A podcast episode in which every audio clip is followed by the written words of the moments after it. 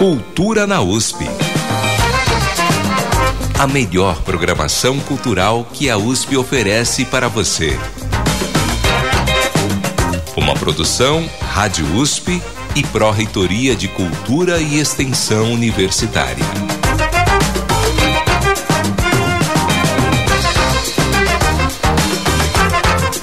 Boa tarde, seja muito bem-vindo e muito bem-vinda ao Cultura na USP, o seu espaço na Rádio USP para ficar por dentro de tudo de melhor que a USP oferece para você na programação cultural. Estamos com você ao vivo todas as quintas, trazendo a agenda, entrevistas e reportagens para que você saiba o que vai acontecer e não perder nada além de conhecer um pouco mais sobre os bastidores e as pessoas que fazem tudo isso acontecer.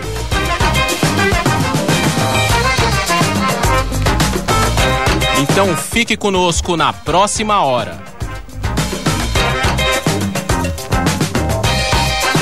Você também pode acompanhar o programa e compartilhar com seus amigos pelos sites jornal.usp.br e cultura.usp.br. Fique ligado também no Instagram, arroba Cultura na USP, que está sempre trazendo mais informações e outros destaques. E se quiser falar conosco ou mandar sugestões, estamos também no WhatsApp 11 26480042 e no e-mail ouvinte@usp.br. Repetindo 11 26480042 e ouvinte@usp.br.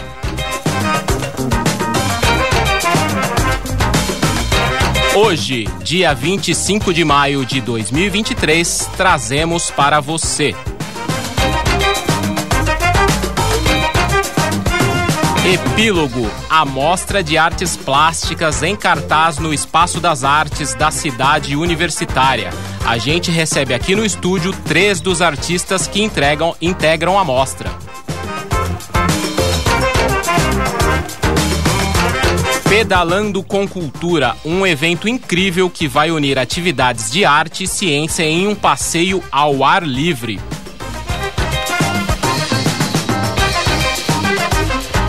Uma trilha ecológica especial no Parque Cientec para você comemorar o Dia Nacional da Mata Atlântica, bem pertinho da natureza.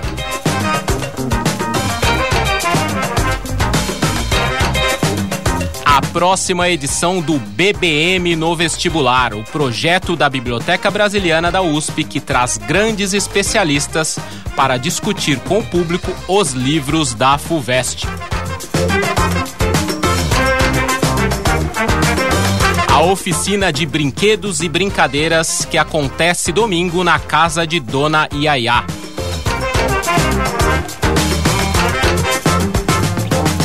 Conversa sobre o envelhecer. Evento vai falar sobre a importância do uso racional de medicamentos.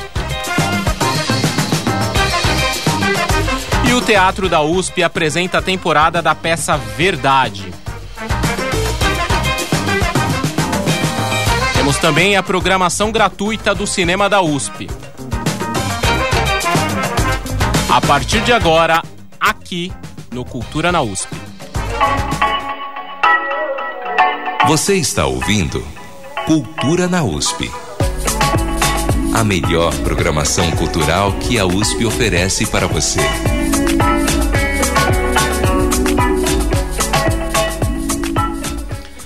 A gente começa o programa de hoje falando de uma exposição super interessante que está em cartaz aqui na cidade universitária. A exposição Epílogo, com obras criadas por ex-alunos da Escola de Comunicações e Artes da USP que se formaram durante a pandemia e não tiveram aí a oportunidade de desenvolver o caminho tradicional de finalização do curso. A exposição acontece no Espaço das Artes, que ocupa o antigo prédio do Museu de Arte Contemporânea, e traz obras inéditas junto com produções que também foram trabalhos de conclusão de curso. Para falar com a gente sobre a exposição e sobre essa experiência, recebemos agora aqui no estúdio três dos artistas. Guilherme Ferreira, seja bem-vindo. Oi, é um prazer estar aqui. Antônia Perrone, boa tarde para você. Boa tarde, tudo bem? Tudo jóia. E Maura Grimaldi, obrigado a você também por ter vindo. Obrigado, um prazer estar aqui. Para os nossos ouvintes conhecerem um pouco sobre vocês, contem como começou a trajetória no curso de artes plásticas e por que escolheram essa carreira. Pode começar com a Maura. Então vamos lá. É, bom, eu ingressei ainda em 2006, né? É, depois concluí o curso em 2009. E no momento sou aluno da pós-graduação, sou um investigador que transita entre a pesquisa acadêmica e a prática artística. E, enfim, é, acho que é, o interesse é um pouco por poder experimentar diferentes discursos, poder ter uma diversidade também de abordagens em diferentes campos do conhecimento. Acho que a arte um pouco permite essas entradas heterogêneas, né? Acho que é por aí. Bom, eu entrei em 2015 junto com o Guilherme e acho que foi um ingresso meio por já havia o interesse em entrar em algum campo das artes, até tinha considerado outros, mas enfim, acho que veio muito de uma percepção de pensar por imagens e considerar que as imagens eram uma forma de articulação de pensamento, de ideias, de linguagem, enfim. E aí a trajetória no curso acho que foi articulando, foi me dando recursos para entender isso, tanto por uns percursos históricos, né, pelos percursos teóricos que a universidade fornece, mas também pelos ateliês, os laboratórios práticos que vão te dando ferramentas para, no fundo, conseguir pôr em prática, materializar essas intenções, enfim, de ideias, intenções poéticas, por aí vai. Bom, uh, é, para mim, eu acho que até é meio complicado, difícil para mim voltar esse período em que eu uh, cogitava estudar artes visuais, né? Que, de modo geral, é um curso que, uh, que não é o mais comum entre as carreiras que, que se esperam, né? Que, que a gente faça quando a gente está no ensino médio, pensando uma trajetória para nossa vida, né? Profissional e acadêmica. Mas eu queria, acho que de alguma forma, me expressar através da arte, que era uma coisa que eu fiz através de alguns projetos no, ainda no ensino médio. E eu acho que te, também tem um ponto que, é, que era algo não conhecido, que, que me gerava interesse. Uh, então, acho que essa curiosidade também me moveu uh, nesse sentido. E e, enfim, aí eu comecei a estudar arte com mais profundidade e entrei no, no curso de, de artes plásticas em, em 2015, né? Vocês tiveram alguma referência, inspiração ou já tinham um talento nato para as artes? Olha, é, tô aqui recuperando, né, o meu momento que antecede o ingresso no curso de artes plásticas e isso já faz algum tempo, né? Uhum. É, eu tinha, sim, um certo interesse, eu frequentava exposições, acho que São Paulo é uma cidade também que promove esse tipo de oferta, então eu gostava muito e mas estava sempre mais no campo da pintura. Eu acho que foi só a partir do momento que eu comecei a estudar mais e ter essa formação uh, acadêmica no sentido de estar dentro de uma instituição acadêmica. Eu acho que não necessariamente é um curso academicista. É, eu pude descobrir outras linguagens. E aí, hoje em dia, eu trabalho muito mais no campo uh, do filme e da fotografia do que da pintura, apesar de achar que essas duas coisas têm profunda contaminação. Então, acho que a pintura foi um lugar de formação para mim, importante. Tanto nos momentos que antecedeu a graduação, é, até os anos que se passaram. Fala você. Ah, bom. Então.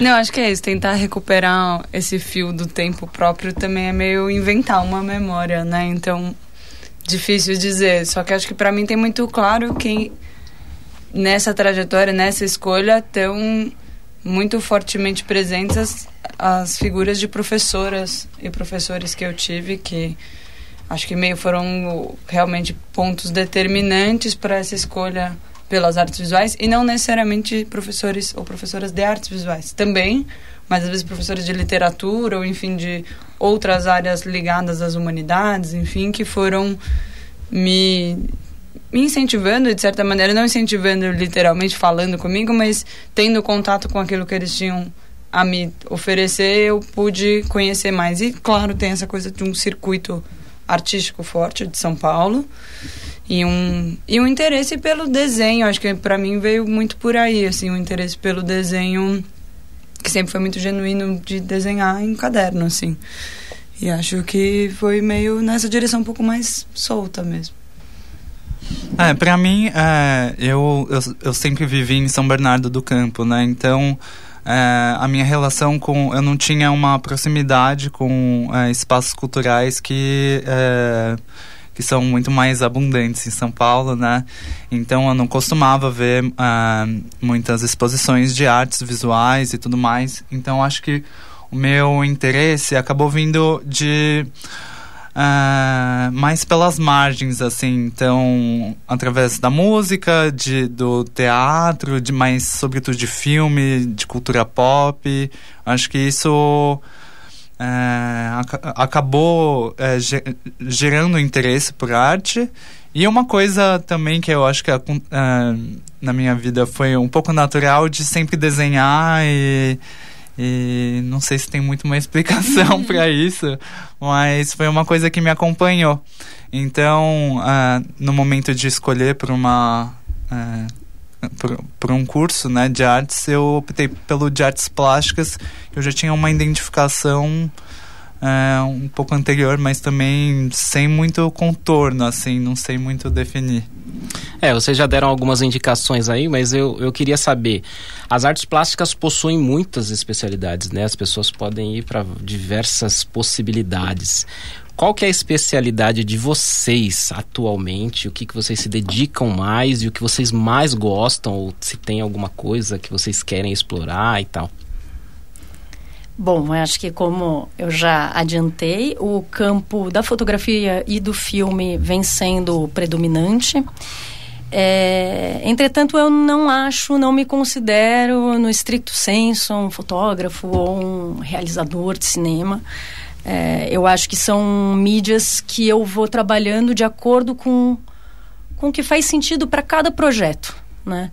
Para cada temática, para cada ponto de discussão, é, que eventualmente pode ser temas mais ligados à cultura queer, pode ser temas mais ligados à ecologia, enfim, são temas muito em diálogo com a contemporaneidade. Eu acho que é um pouco esse que é o papel, assim, entendo esse um pouco meu papel como agente público, como criador, como artista.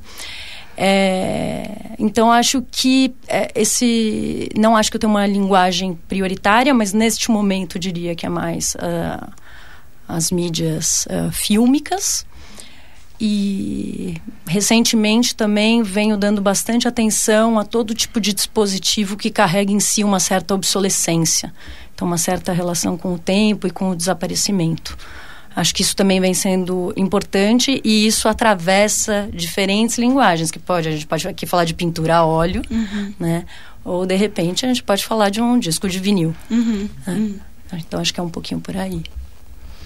Bom, eu acho que até voltando para isso do da minha entrada nas artes, tal, tem um lugar que eu acho muito fundamental do desenho ainda para mim, mas aí também compreendendo o desenho de uma maneira um pouco mais ampliada do que necessariamente lápis sobre papel, né? Pensando o desenho como um projeto de um pensamento visual, então eu sinto que as coisas que eu faço, mal ou bem, elas sempre começam em alguma forma de desenho. Mas eu me dedico, acho que muito em razão dessa formação que pôde explorar muitas materialidades, eu sinto que é o meu trabalho às vezes acaba se debruçando nessa mistureba, assim, que é um pouco que eu gosto de fazer. Que trabalho principalmente com imagens reprodutíveis e reproduzíveis e reproduzidas, então das mídias gráficas, imagens de fotografia, mas Sobretudo a serigrafia é um, um meio que eu emprego quase sempre mas para tratá-la depois com outros materiais. Acho que tem esse interesse grande pelos materiais, sei lá, de pegar na mão, de fazer sujeira, eu gosto disso. Uma coisa então, de criança é, também. Mas, mas, é um pouco, não sei porque a gente também acaba sempre associando isso ao infantil, sendo que é uma conexão, sei lá, com o nosso mundo é de matéria, né? Então, enfim, e aí é trabalhar essas imagens junto com gesso ou com encáustica, né, que é uma pintura com cera, então essas coisas mais gordinhas assim que dá para misturar com justamente essas imagens que são mais etéreas de certa maneira e reproduzidas várias vezes de forma que elas também vão se tornando um pouco fantasmagorias de imagem, né, que acho que é um pouco esse tema que eu tenho explorado recentemente, que tem a ver com tempo, com história, com memória e nesse sentido mais amplo com fantasmas, né? Que são essas coisas da história que permanecem, tem a ver com a memória de cada um, então cada um tem os seus próprios fantasmas, mas também tem um pouco esses fantasmas do tempo coletivo, assim. Acho que vai meio por aí. Bom, uh, para mim, uh, eu tendo a não me guiar também por meios específicos, que eu acho que é uma coisa que apareceu aqui, né? Mais por uns pensamentos que são mais turvos, assim. E eu acho que volta também uh, um interesse por coisas que eu ainda não entendo, que eu estou pensando, que eu gostaria de, de experimentar. Uh, eu acabei, ao longo do curso, uh, transitando entre várias né, técnicas e fiz coisas variadas, né? Mas eu acho que o trabalho vai surgindo muito a partir do momento presente de questões que estão. Uh, ah, que são, são vontades que aparecem, né? E eu acho que um, um exemplo da indefinição é até o meu trabalho de conclusão de curso, né? Que eu fiz uh, espécies de instalações uh, com papel, folha sulfite, que foram uh, preenchidas com grafite, com lápis grafite. E esses, essas folhas ganharam formas assim tridimensionais e coladas na parede de casa, que era o espaço onde eu vivia na pandemia, uh, preso durante um tempo que não acabava mais. Então foi a forma uh, que eu consegui criar alguma coisa dentro das condições que eu tinha também, sem ateliê, sem é, a possibilidade de lidar com muitos materiais. Então acho que o, o trabalho ele é isso também, né? Ele tem a ver com as nossas possibilidades no momento e como a gente consegue viabilizar as nossas nossos desejos e vontades, né? Eu acho que foi importante que você citou, porque a própria amostra epílogo ela surgiu daí dessa questão da pandemia, né? Como vocês lidaram com esse período para é, produzir as suas criações, né? E é, boa parte dos estudos, eu acho que a exceção da Maura, que já tinha concluído e agora está na pós, né? Vocês passaram essa, esse curso, o período do curso, boa parte dentro do período da pandemia, né? Como foi essa experiência para essa área? Tiveram alguns problemas com alunos que abandonaram? Vocês pensaram nisso no, no curso? Bom, Acho que felizmente a gente teve o, o, quase que a formação completa, a principal de, sei lá, das matérias básicas tal, a gente pôde fazer presencialmente. Eu lembro que o ano que foi o ano da pandemia era o ano que eu ia fazer o meu TCC. Né? Você também. Ah, sim. Então, foi meio pro final, acho que felizmente é isso. A gente pôde aproveitar muito o departamento e não cair de paraquedas num departamento que você não vive, né? Mas acho que a grande coisa dessa exposição foi fazer uma exposição três anos ou dois, enfim, depois de ter se formado, depois de já ter feito esses trabalhos, né? Tentar encontrar um sentido para expô-los agora, ou mesmo fazer novos trabalhos que se relacionassem àqueles, mas que já eram distintos, né? Porque, enfim, o tempo passou, as preocupações mudaram, às vezes a sua relação com aquilo que você fez no TCC mudaram também. Não, não sei, você quer falar mais? Ah, ah, eu acho que a gente pôde aproveitar bastante o curso. Uh, Para a gente, a pandemia uh, chegou nesse momento mesmo de conclusão. Uh, no meu caso, eu ainda fiz a licenciatura, então enfrentei uma série de dificuldades em relação a estágio, uhum. ao tanto de disciplinas também que eram mais teóricas, assim, mas é, então é esse, foi esse tempo infinito na frente do computador, uhum. né? Então acho que eu acho que até nossos trabalhos refletem uma vontade de pegar nos materiais e botar a mão na massa, que é uma coisa que é, a virtualidade retirou totalmente, né? Então É, pensando na minha prática, eu acho que os trabalhos que eu fiz em papel, mas também esse novo trabalho que eu estou apresentando na Epílogo, tem essa vontade de uma ação mais direta na realidade, uhum. né? Pra Sim. tirar esse fantasma que foi esse, esse período. Sim. Legal. E, e, como surgiu a ideia dessa exposição? Foi uma iniciativa de vocês com alunos, seis alunos, ou foi um convite dos professores? Já tinha algo sendo discutido, né, para esse, considerando toda essa questão da pandemia? Ou como que surgiu isso? Então, tradicionalmente, o encerramento do curso de artes visuais conta com uma exposição dos trabalhos é, dos alunos que estão concluindo o curso. Então, geralmente é uma exposição que tem pelo menos 30, né, que são as turmas, e, e que ocupa o espaço do, do EDA, que antes era o MAC, enfim, isso já acontece desde muito tempo. E aí a nossa turma, enfim, a turma subsequente e por aí vai, ficaram privadas disso porque a gente estava no meio da pandemia quando se formou. Então, as bancas online, às vezes os professores que avaliaram não chegaram nem a ver os trabalhos físicos. E ficou um pouco no ar essa possibilidade de, ah, em algum momento, quando sairmos dessa condição pandêmica, a gente vai fazer essa exposição e tal. E aí, eis que esse momento chegou, meio porque alguns alunos mantiveram a vontade, a iniciativa de, de fazer, e porque os professores também tinham é, um pouco esse compromisso com os alunos que se formaram lá de manter isso. Mas acabou virando um pouco isso, né? Como estão já bastante descontextualizado do momento da apresentação do trabalho final da graduação tal virou uma exposição de menos gente porque as pessoas já estão na vida trabalhando fazendo outras coisas e e que reúne esses trabalhos às vezes do TCC mas também de outras produções acho que tem um pouco sei lá uma amálgama meio nova assim de, de trabalhos. E poder compartilhar o espaço com Maura também né? Isso foi legal.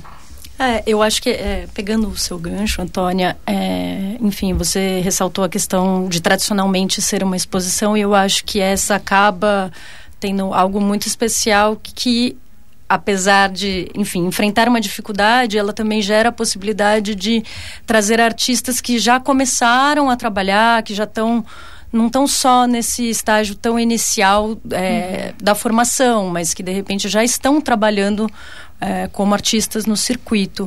E eu acho que é muito enriquecedor mesmo quando você vai misturando também artistas de diferentes gerações. Eu fiquei muito feliz.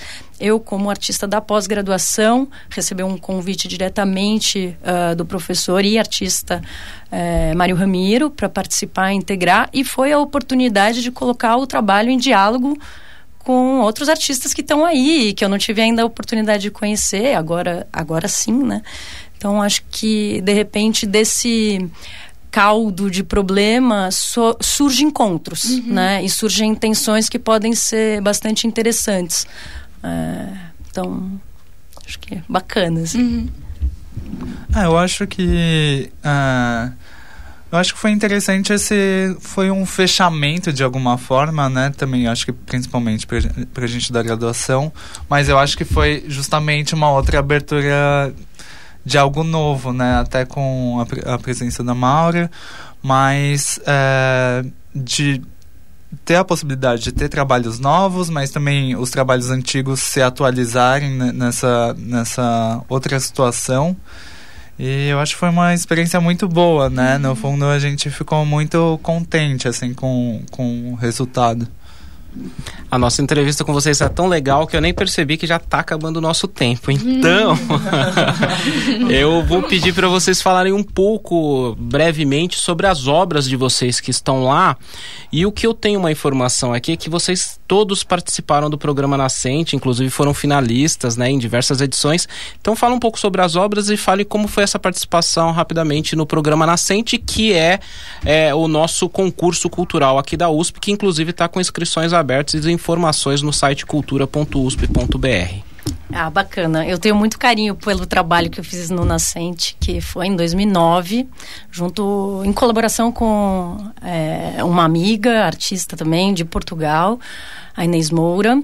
Esse trabalho hoje em dia ele pertence à coleção de artes plásticas de Coimbra, então assim ele saiu do Nascente e ele agora é, voou, né? Ele fez esse trânsito transatlântico. Então, é um trabalho que eu tenho muito carinho. Uh, ele é um trabalho de vídeo e que, de alguma maneira, cria um diálogo com o que eu estou apresentando agora, que é uma instalação que reúne uma foto e um filme feito a partir de película 16 milímetros. Uh, o filme foi finalizado no ano passado, mas as captações foram feitas em 2021.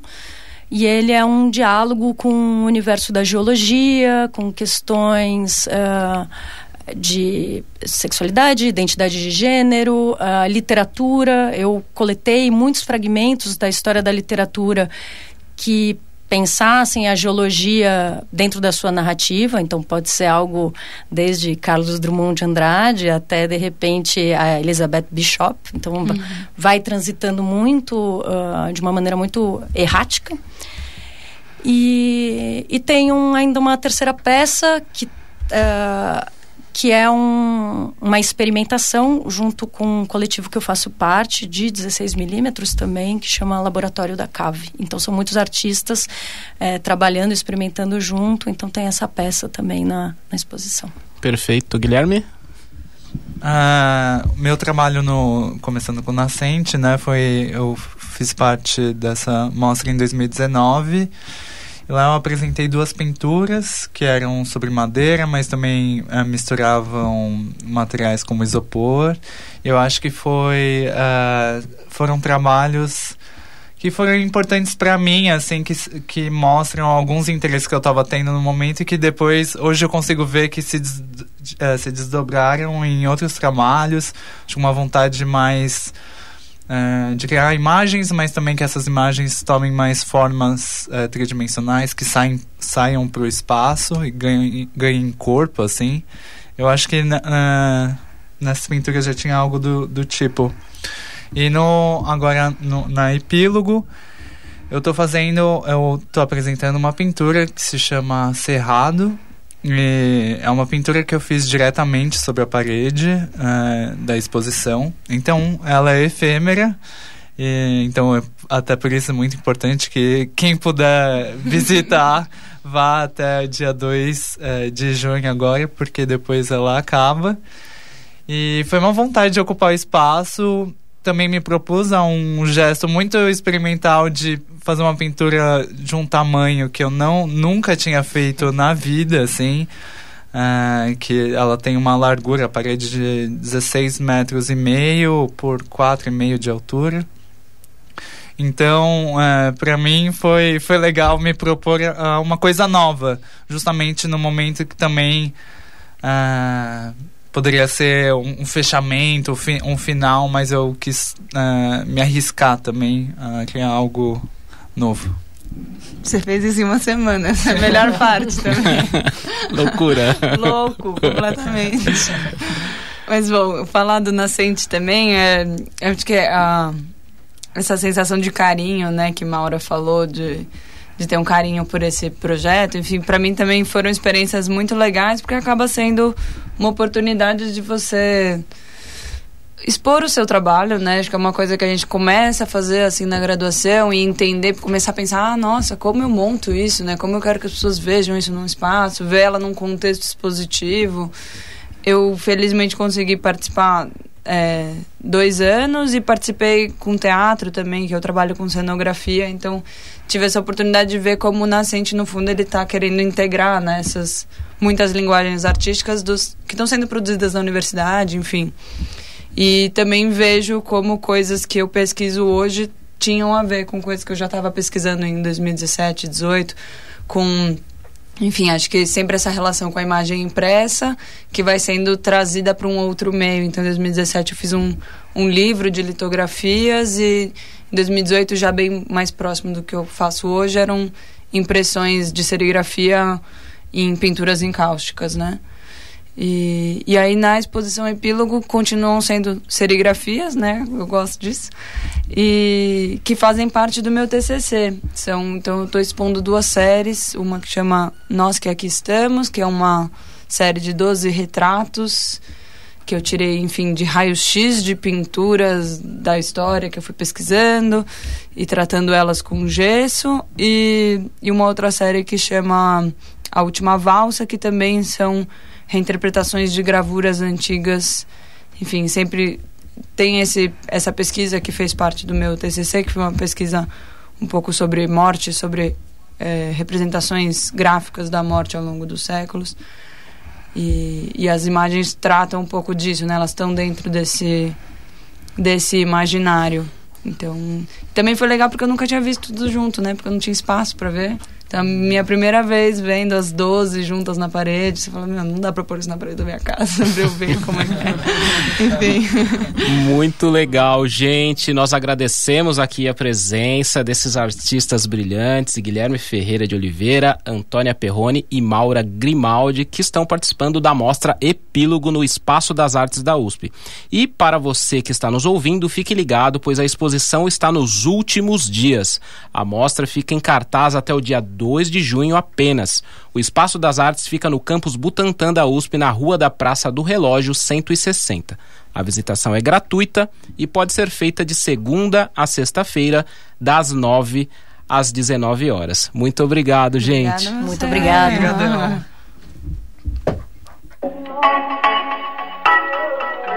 Você está ouvindo Cultura na USP.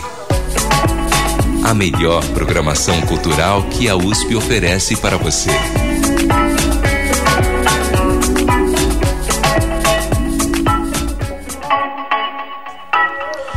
Você sabia que neste sábado, dia 27, comemoramos o Dia Nacional da Mata Atlântica?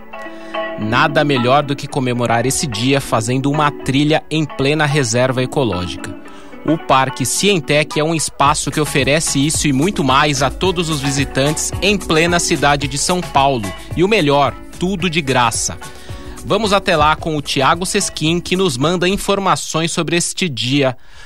Tiago, é com você. Parque Cientec. Boa tarde, Elcio e ouvintes da Rádio USP.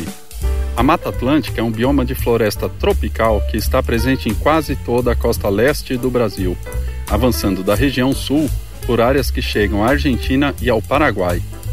Ela está presente em 17 estados brasileiros e originalmente cobria toda a área onde hoje temos os estados do Rio de Janeiro e do Espírito Santo, além de grandes faixas nas regiões Nordeste, Sudeste e Sul. As estimativas mais recentes dão conta que apenas 12,4% de sua cobertura original estão preservadas, a maior parte delas na região conhecida como Serra do Mar.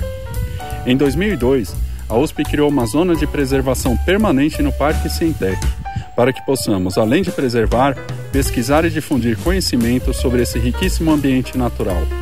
Para saber mais sobre o bioma e as ações do parque, temos a satisfação de conversar com a professora Suzana Ursi, diretora do Parque Cientec da USP, bióloga e professora do Departamento de Botânica do Instituto de Biociência da USP.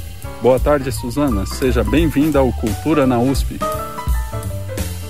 Boa tarde, Tiago, Elcio, todos os ouvintes. É um grande prazer estar aqui conversando com vocês sobre a Mata Atlântica, essa maravilha que a gente tem, na qual estamos imersos. Suzana, você é especialista na formação e difusão de temas botânicos em contextos diversos, para além da sala de aula tradicional. Como o Parque Cientec atua na promoção desse tema? Aqui no Cientec a gente tem uma grande oportunidade para fazer isso, porque nós somos um fragmento de Mata Atlântica, né, aqui nesse grande conglomerado nessa selva de pedra que a gente vive. Mas por ter então esse remanescente, né, de Mata Atlântica, a gente consegue desenvolver uma série de atividades, como as trilhas, né, que são realizadas no meio dessa mata e permite que a gente veja a biodiversidade, principalmente vegetal, mas a gente também sempre tem a visita, né, de alguns é, moradores queridos do parque, como aves, no exemplo é o tucano, o bugio, que é um dos grandes símbolos do nosso parque. Outra questão central em sua pesquisa trata da percepção ambiental dos ecossistemas e busca meios de mitigar a impercepção botânica. O Parque Cientec é um local privilegiado para a sensibilização do público? Tiago, eu diria que o Cientec é um local é, altamente privilegiado nesse sentido, que permite a aproximação né, da população, dos nossos visitantes com a natureza, é, ampliando esse olhar mesmo, essa percepção. Né? A gente fala que é importante mitigar a impercepção botânica e aqui a gente pode fazer isso de diversas formas, é, desde uma caminhada né, mais contemplativa, é, até sentir né, a vegetação e é, tocar em elementos da natureza. Então a gente tem sempre pinhas, gravetos, é, flores secas, folhas secas. Então é muito é, bonito ver né, como as crianças vão interagindo com esses elementos botânicos, esses elementos é, naturais. Tem a questão dos aromas também, né? Então, às vezes a gente quando olha assim ao longe e vê, por exemplo, é, um arbusto que está cheio de borboleta em volta, ou que tem pássaros, muitas vezes a gente vai lá chegar perto e a gente vai ver que são flores que são bem aromáticas. Então a gente acaba mexendo com todos os sentidos, né? Não só a visão, e isso é muito interessante. E aqui no parque a gente tem as várias atividades monitoradas, a gente tem um lago artificial né? Então, nas margens do lago também a gente tem uma é, vegetação exuberante. São muitas as possibilidades e possibilidades muito prazerosas, né? Que fazem bem aí, que, que aquecem nosso coração. Uma última questão que gostaria que você falasse para o nosso público é sobre como ele pode usufruir do Cientec. É necessário fazer reservas, agendamento de grupos, qualquer pessoa pode visitar? Será um grande prazer receber o público no Cientec. Nós estamos abertos de segunda a sábado, das 9 às 16 horas. Durante a semana, nosso público é principalmente escolar, então é, já convidamos aí os professores, gestores, a entrarem no nosso site, que é parquecentec.usp.br, para fazer seus agendamentos. É, nos fins de semana, aos sábados, a gente tem sempre programação especial, inclusive é, no dia 27 também teremos programação enfocando aí essas vivências junto à Mata Atlântica. É, estaremos, inclusive, na Semana do Brincar de 2023, que esse ano tem como tema Brincar na Natureza. Né? Então, a gente tem uma atividade especialmente voltada para essa questão das 14 às 16 horas. Aproveito para convidar todo mundo para vir para atividade.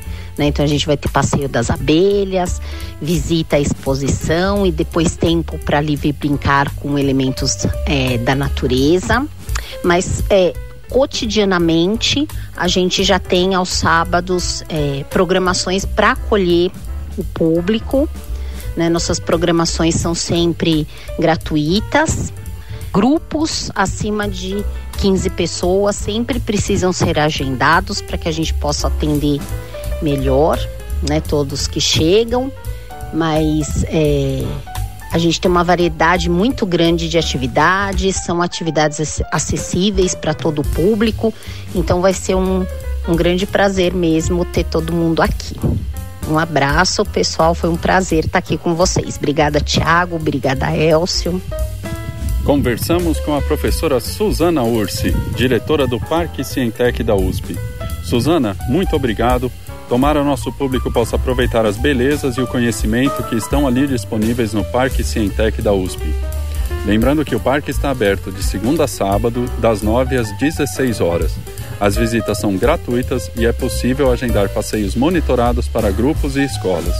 Mais informações estão disponíveis no site parquecientec.usp.br. Voltamos ao estúdio. Elcio. Obrigado, Tiago e professora Suzana. Cultura na USP. Biblioteca Brasiliana Guita e José Mindlin. Olá, agora eu tenho uma dica muito importante para você que quer prestar vestibular. Por quê? porque as obras da FUVEST, as obras obrigatórias da FUVEST, estão sendo feitos encontros na Biblioteca Brasiliana Guita e José Mindlin. E esses encontros são feitos com especialistas nas diversas, nos diversos livros que são obrigatórios no vestibular da FUVEST.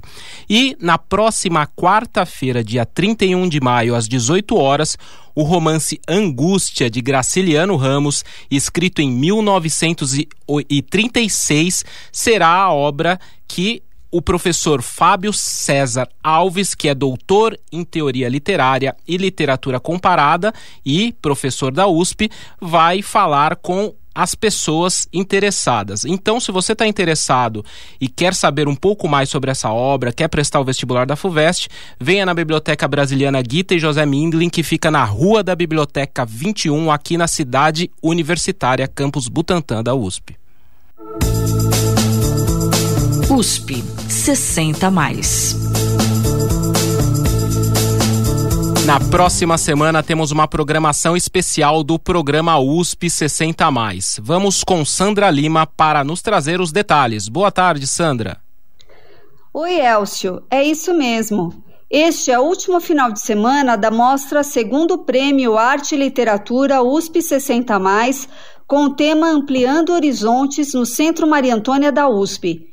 Idealizada pelo programa USP 60 Mais da Pró-Reitoria de Cultura e Extensão da USP, a exposição é fruto do prêmio que traz os vencedores das categorias Artes Visuais e Literatura.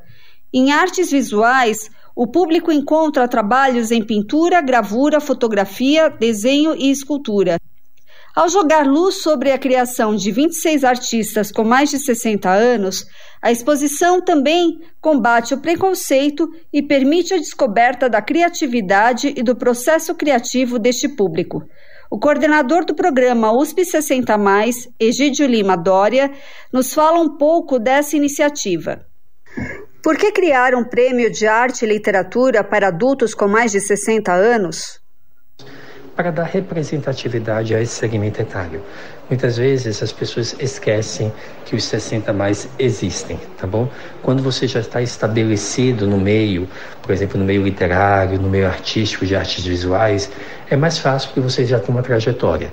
E mesmo assim você pode ser vítima do preconceito pela idade, porque as pessoas associam criatividade, o ato de criar, com juventude. E não tem nada a ver. As coisas são completamente separadas. Você preserva o seu ato de criar, você depura o seu ato de criar à medida que se envelhece, você teve novas experiências. Experiências que te agregaram no ponto de vista positivo, negativo e que influenciam quem você é. Então, quando a gente percebe o que existe no cenário atual, a maioria dos prêmios é focada em pessoas mais jovens, para pessoas mais jovens. Existem alguns mesmo que estabelecem limite etário. Então, esse estabelecimento de limite etário é uma forma de você tirar oportunidades. É uma forma de você manifestar o seu preconceito pela idade, o idadismo. Então a proposta foi essa, a proposta foi dar visibilidade a essa população, mostrar que os 60 mais tem a sua capacidade de criar e que essa capacidade ela não é restrita, ela não é limitada à medida que as pessoas envelhecem.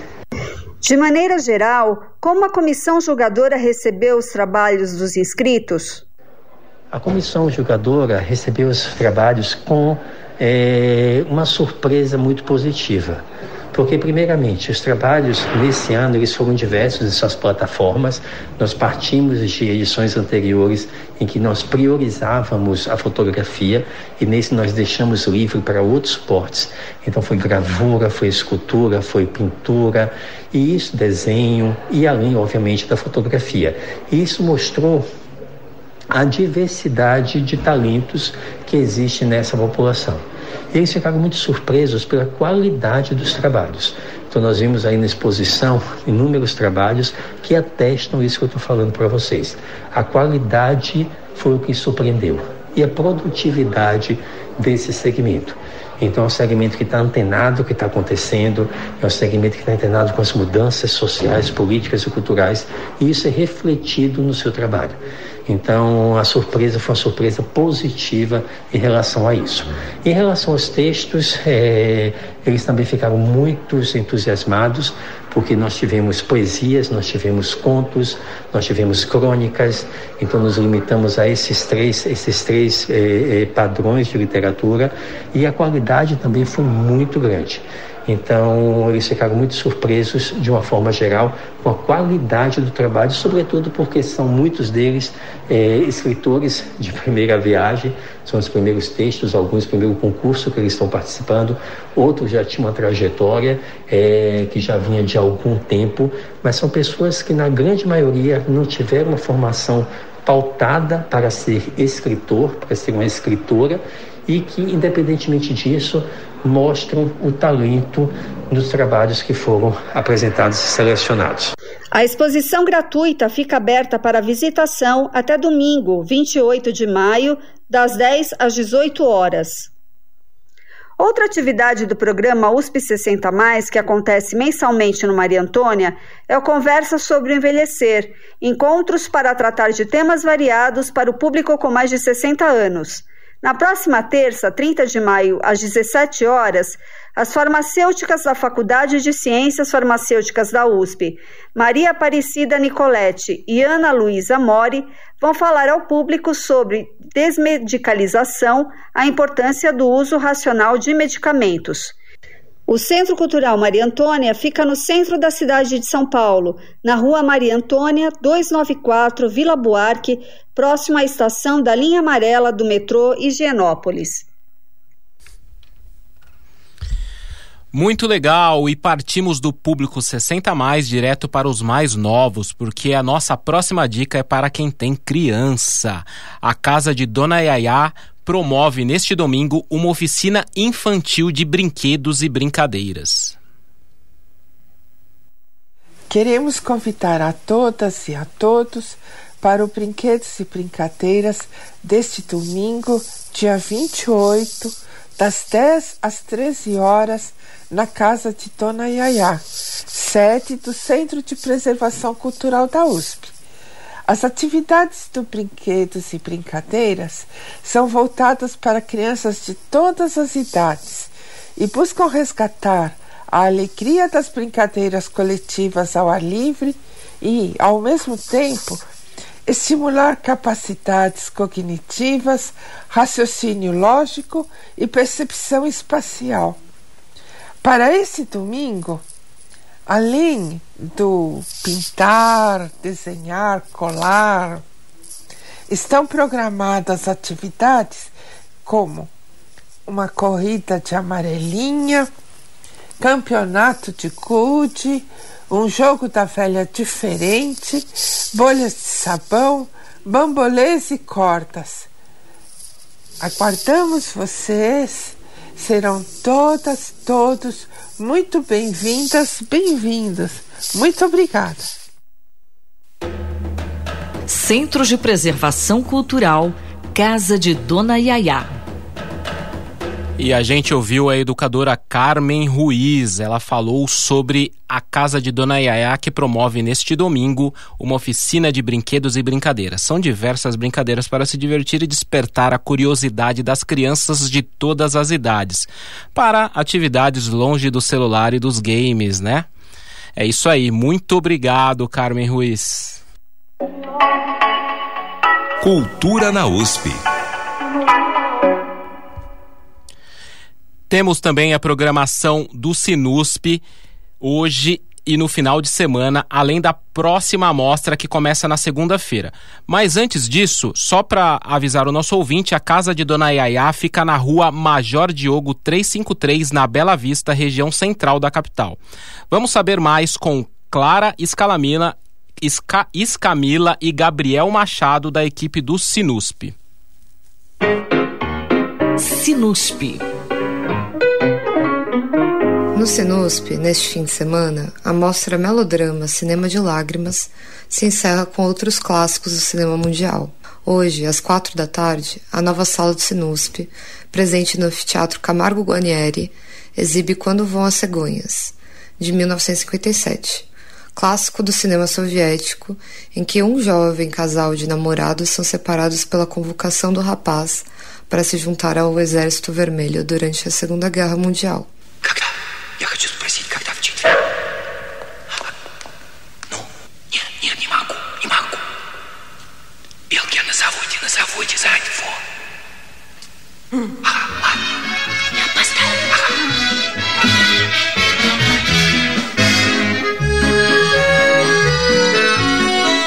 Já às sete da noite será exibido o filme Guarda-Chuvas do Amor, icônico musical francês de 1964, dirigido por Jacques Demy. Il faut essayer d'être heureux. Il faut que nous gardions de nos derniers moments un souvenir plus beau que tout. Un souvenir qui nous aidera à vivre. Amanhã, sexta-feira, às quatro da tarde, a programação segue com Indiana, Casa e o Mundo.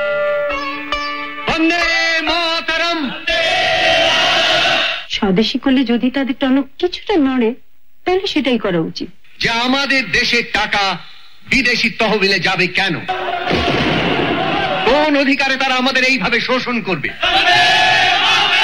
E o melodrama americano Só Resta Uma Lágrima, que será exibido às sete da noite. But it's wartime, Bernadette. But I spent almost a half day with that boy. I can see him now, riddled with bullets, gone down in flames.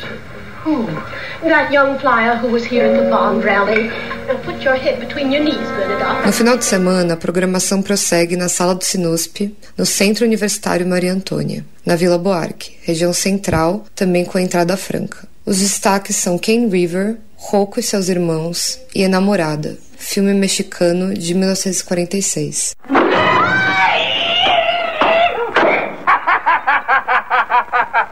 ¿Y ahora qué tal le supo? Eso le enseñará que las mujeres son como los ratones. Siempre caen en la trampa por curiosas. Y si le hubiera tocado nacer sin ninguna ventaja, como nacieron muchas de esas mujeres, ¿qué clase de mujer hubiera sido usted? ¿Una mujerzuela? O fim da melodrama Cinema de Lágrimas dá lugar, na próxima segunda-feira, à mostra da Telinha para Telona. Traz clássicos conhecidos e pouco conhecidos da televisão mundial e visa dar ao público a experiência de ver, rever e conhecer essas obras em outro espaço de exibição. Além das tradicionais sessões de longas-metragens, a mostra exibirá episódios e séries completas, como Cenas de um Casamento, O Reino e a terceira temporada de Twin Peaks, além do experimento de um formato inédito, a TV Sinusp, emulação de uma programação de TV própria, com uma seleção de episódios e seriados de comédia e mistério. A primeira semana da mostra inclui títulos como Cat Vem para Casa, Cenas de um Casamento e os episódios 5 e 6 de Decálogo. A programação completa da telinha para telona, em cartaz até o final de junho, pode ser conferida em www.usp.br/sinusp. Sessões sempre grátis e abertas ao público em geral. Sinusp. Com sonoplastia de Fábio Rubira, Clarice Camila e Gabriel Machado para o Cultura na USP. É com você, Elcio. Muito obrigado, Gabriel e Clara, e também o Fábio pela sonoplastia. Para encerrar, vamos de volta a Sandra Lima, que tem detalhes da nova temporada do Teatro da USP com a peça Verdade. Sandra. TUSP.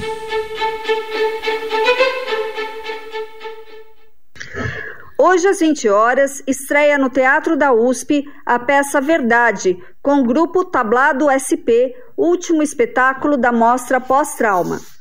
Com texto e direção de Alexandre Dalfarra, Verdade recria ficcionalmente fatos e personagens reais da política nacional recente, contando a história da ascensão ao poder de Jair Bolsonaro do ponto de vista dos militares. Em cena, os atores vestem máscaras de látex, representando velhos genéricos, para transformar aqueles personagens em entidades impessoais. Ao retirarem as máscaras, os atores assumem e se revezam na interpretação dos personagens reais com nomes verdadeiros. Para nos contar um pouco mais sobre a produção, eu conversei com o diretor Alexandre Dalfarra. Por que este título Verdade? Eu acho que esse título Verdade ele vem na direção de tensionar uma, um conceito que, obviamente, remete à questão né, da, da pós-verdade, etc., mas remete também à questão da comissão da verdade, né, a, a, a comissão da verdade que aconteceu só em 2014 e não teve grandes efeitos jurídicos, é, foi é, tomada para o lado de lá, para o lado dos militares, como uma imensa mentira, e eles usaram isso para reafirmar uma outra verdade, que seria a, a, a, que era a verdade deles e que seria né, a única verdade. Enfim, esse termo ele vem no sentido de tensionar um ambiente é, que precisa ser é, que precisa de, de, de que está em debate, quer dizer, a verdade nunca é, é, é, é fechada, né? Ela, ela precisa de, de, de disputa. Então esse termo ele vem não tanto para ironizar as fake news ou a pós-verdade ou o bolsonarismo como se nós fôssemos muito superiores e, detivéssemos a verdade única, mas muito mais no sentido de colocar, de, de afirmar um território em disputa, né, e, e se propor a disputá-lo de novo. Quer dizer, vamos, vamos é, discutir de novo a verdade, o que é a verdade diante né, dessa, dessa, desse conflito de narrativas, não como se ele tivesse fechado, mas como se ele fosse é, um jogo de forças que a gente não pode abdicar de, de disputar. Há muita imaginação nas situações retratadas. A partir de quais materiais você se inspirou? Levando adiante um pouco a questão do título, né? Assim como o, a verdade é um território em disputa, é, todas as situações retratadas na peça foram também é, é, utilizadas ou, ou, abordadas como territórios em disputa. São, são também territórios, são é, acontecimentos, situações reais que as quais nós né, não temos acesso, não tivemos acesso, então são reuniões fechadas, é, tanto do, de, de, de, for, de, de generais do exército como de outras figuras políticas nos seus gabinetes, é, situações às quais a gente não tem, portanto, acesso, mas que a gente sabe que ocorreram, né, onde foram, onde foram tomadas decisões cujos efeitos a gente viu, né, então é, a gente é, se vê um pouco nessa situação que eu acho que é, é muito a situação que é, os paisanos, entre aspas, que é como os militares nos denominam, ficam em relação a eles, que é essa de ter que, de nunca saber exatamente é, que decisões são tomadas, como elas são tomadas, porque existe um sigilo intencional, é, estruturante no, no, caso das Forças Armadas, né? E, mas também em outros ambientes políticos. Então, a peça ela se estrutura um pouco em torno desse jogo de tentar imaginar o que aconteceu, o que poderia ter sido dito nessas situações, e essa imaginação é, de certa forma, um, uma, uma maneira de, de inverter um vetor que é, que é sempre colocado sobre nós, como se o lado de lá detivesse né, a versão dos fatos, a versão oficial dos fatos, a versão verdadeira dos fatos, porque é, obviamente, como eles é, é, estão nesse território, é como se eles, é, de fato, é, detivessem essa verdade de novo. Verdade fica em cartaz no Teatro da USP até 18 de junho, sempre de quinta a sábado às 20 horas e domingo às 18 horas. Os ingressos podem ser adquiridos diretamente no site do Simpla. O Teatro da USP fica na Rua Maria Antônia, 294, Vila Buarque, próximo à estação da linha amarela do metrô Higienópolis, na região central da cidade. Sandra Lima para o Cultura na USP. Muito obrigado, Sandra. Só reforçando que os ingressos custam R$ reais a inteira e R$ reais meia entrada. E eu quero fazer um convite para você adicionar na sua agenda. No próximo dia 4 de junho, a gente realiza um evento muito legal que é o Pedalando com Cultura. Então coloque na sua agenda porque a cidade universitária vai estar aberta para você e para sua família pedalar e curtir diversas atividades culturais nesse trajeto de cerca de 4 quilômetros. Então coloque na agenda e acesse cultura.usp.br para saber mais. E a gente encerra a edição de hoje do Cultura na USP mandando um alô especial para a nossa ouvinte Lu Santos Almeida. Na semana passada, ela acompanhou nossa entrevista com a diretora do Museu de Arte Contemporânea da USP, a professora Ana Magalhães, e postou no Instagram um depoimento muito bacana sobre o trabalho de curadoria de museus. Obrigado, Lu. O Cultura na USP de hoje foi apresentado por mim, Elcio Silva, com trabalhos técnicos de Benê Ribeiro, produção de Michel Sitnik e reportagens de Tiago Sesquim, Sandra Lima, Clara Escamila e Gabriel Machado e a sonoplastia de Fábio Rubira. Obrigado por sua companhia. Acompanhe também as dicas de hoje pelo Instagram, arroba Cultura na USP e fique com a gente na próxima quinta-feira, ao meio-dia, aqui na Rádio USP. Você ouviu Cultura na USP. A melhor programação cultural que a USP oferece para você. Uma produção Rádio USP e Pró-Reitoria de Cultura e Extensão Universitária. Cultura na USP.